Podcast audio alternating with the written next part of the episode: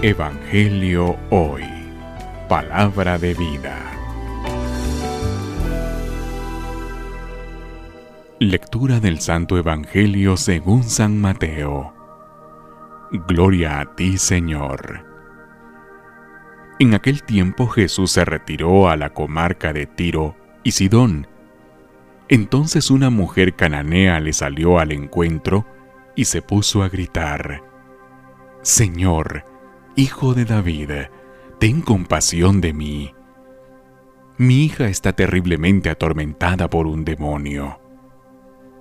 Jesús no le contestó una sola palabra, pero los discípulos se acercaron y le rogaban, Atiéndela, porque viene gritando detrás de nosotros. Él les contestó, Yo no he sido enviado sino a las ovejas descarriadas de la casa de Israel. Ella se acercó entonces a Jesús y postrada delante de él le dijo, Señor, ayúdame. Él respondió, No está bien quitarles el pan a los hijos para echárselo a los perritos.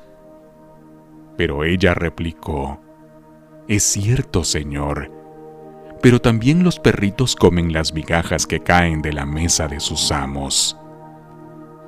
Entonces Jesús le respondió, Mujer, qué grande es tu fe, que se cumpla lo que deseas. Y en aquel mismo instante quedó curada su hija. Palabra del Señor. Gloria a ti, Señor Jesús. Evangelio hoy. Palabra de vida.